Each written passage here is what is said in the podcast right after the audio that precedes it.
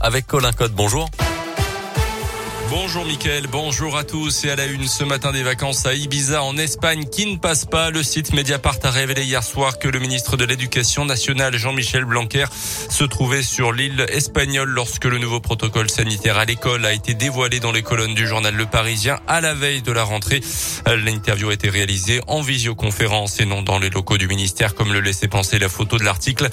Plusieurs partis, notamment Europe Écologie Les Verts et le Parti Socialiste, appellent déjà le ministre à démissionner alors que se profile ce jeudi une nouvelle journée de grève dans les établissements scolaires. Ce n'était pas parce qu'il n'était pas à Paris qu'il n'était pas au travail, assure de son côté le cabinet du ministre.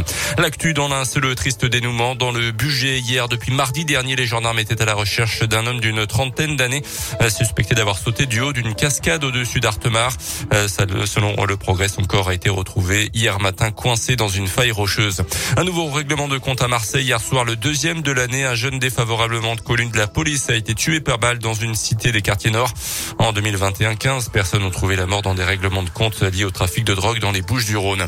En sport du basket ce soir, la GL en déplacement en Eurocoupe à Venise. Les Bressans toujours bons derniers de leur poule à la recherche de leur troisième victoire cette saison en Coupe d'Europe. C'est à partir de 20h. Et puis un mot du hand masculin, la belle victoire 29 à 25 des Bleus. C'était hier soir contre la Serbie à l'Euro 2022. L'équipe de France championne olympique en titre l'été dernier aux Jeux Olympiques de Tokyo et donc sans souci pour le tour principal de la compétition.